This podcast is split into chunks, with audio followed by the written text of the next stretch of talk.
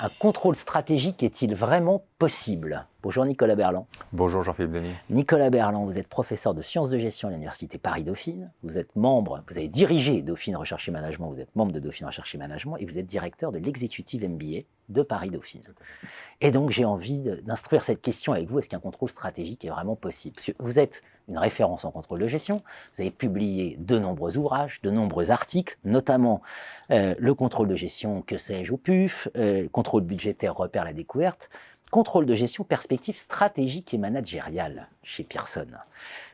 C'est possible un contrôle stratégique, parce que moi, vu de ma fenêtre, le contrôle stratégique, il a disparu. J'en entends plus parler. J'entends beaucoup parler de contrôle financier, mais j'entends plus beaucoup parler de contrôle stratégique. Oui, alors, le, il a eu son âge d'or hein, dans les années 1990, début des années 2000, avec tout un tas d'outils, en fait, euh, qui, qui, euh, qui, cherchaient à décliner la stratégie de, dans l'entreprise peut-être le plus connu d'entre eux étant le, le balance scorecard. Hein. L'idée, on part de la stratégie, puis on, le décline. C'est le vieux projet du contrôle de gestion.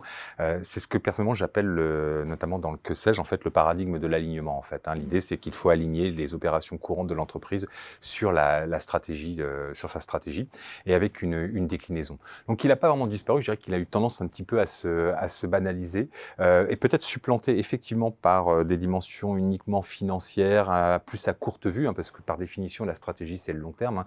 La stratégie à court terme, personnellement, je n'y crois pas. Quand c'est à court terme, c'est qu'il n'y a pas de stratégie. En fait, on est dans, le, dans l'adaptation permanente et on va y revenir.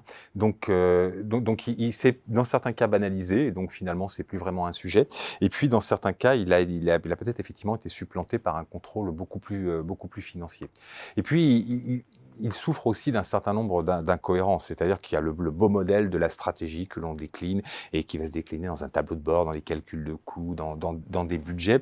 En fait, quand on cherche à le mettre en pratique, on s'aperçoit que c'est pas si simple que ça. Moi, j'adore travailler avec les étudiants là-dessus parce que euh, très rapidement, on, a des points de désaccord sur la façon dont, on décline tout ça. On voit des incohérences.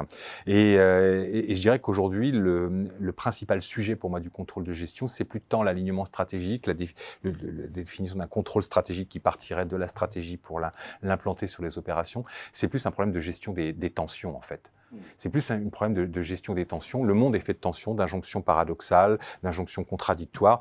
Et contrôle stratégique, il a un peu tendance à gommer tout ça. C'est pour ça qu'on a des petits, des petits soucis. Et l'idée euh, d'un contrôle de gestion plus focalisé sur les tensions, c'est d'être vigilant à tout ça et de se poser la question de savoir comment on articule le court terme et le long terme. C'est pas le court terme ou le long terme, c'est le court terme et le long terme. Parce que si on n'est pas performant à court terme, de toute façon, on va disparaître à long terme. Donc c'est un problème. Et puis si on ne se pose pas des questions de long terme, en fait, on va nulle part, on n'arrive pas à leverager la, la performance de, l'entreprise. Donc c'est les deux à la fois. Et ça, on le retrouve dans plein d'autres dimensions.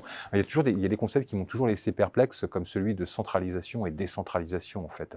Je, me souviens d'une grande entreprise, je discutais avec le, le, DRH qui m'expliquait qu'ils étaient très, très, euh, très, très décentralisés. Et en même temps, euh, dix minutes après, il m'expliquait qu'ils signaient toutes les embauches y compris les, CDD de, deux mois, en fait. Donc, vous voyez, c'est assez contradictoire.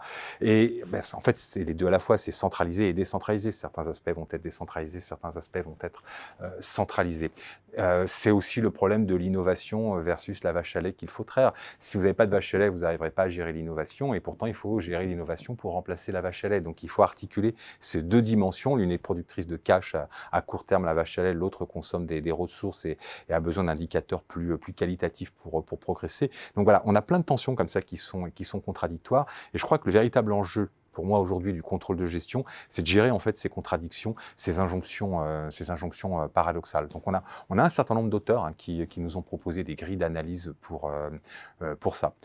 L'un d'entre eux, un cadre de référence qui, qui, est monté ces dernières années, c'est les, leviers de contrôle hein, de, Robert Simons. Robert, Robert, Simons, il nous dit pour faire un bon contrôle de gestion, en fait, il faut quatre leviers. Il faut un système de, de croyance, il faut un système de contraintes. Alors le système de croyance, c'est ce qui vous permet d'aller de l'avant, d'imaginer les solutions de, demain. C'est du qualitatif. On met pas face ça, pas forcément ça.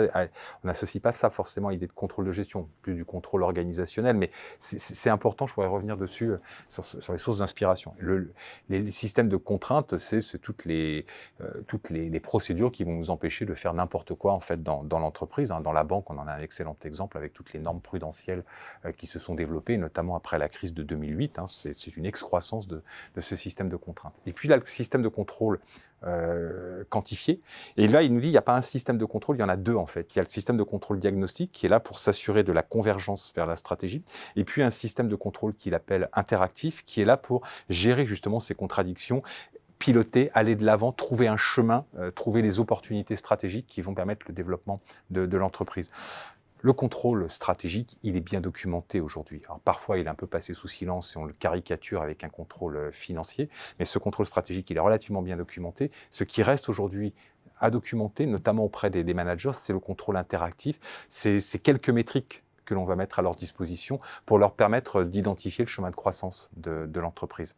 Donc voilà, donc c'est une autre façon de, poser ce, ce, dilemme en fait du contrôle financier versus du contrôle stratégique. En fait, il existe, il s'est un peu déplacé, il a changé de nature. Hmm. Attention au contrôle qui peut mettre des œillères. Et c'est précisément ce que vous évoquez avec l'interactif. Hein. C'est voir les incertitudes, voir les opportunités. Pour ça, il faut être euh, vigilant, exactement, exactement. Exactement. Il y a un contrôle qui est de la compliance hein, d'un côté, un respect des, normes. Ça, c'est important de respecter les normes. Hein. Il faut, si on ne fixe pas de normes, on, est, on, a, des problèmes. Et puis, il y a un contrôle qui doit justement sortir des normes pour essayer d'imaginer le nouveau. Et là, on n'est plus dans le contrôle au sens de la, de la vérification, mais vraiment un contrôle au sens du, pilotage. On oppose souvent ces, ces, différentes définitions du mot contrôle. Un contrôle, ça veut dire vérifier, mais contrôler, ça veut dire aussi avoir la maîtrise. Et ici, en l'occurrence, c'est avoir la maîtrise de la stratégie dans un monde qui est fait d'incertitudes, de d'écueils à éviter, de de, réajustement permanent.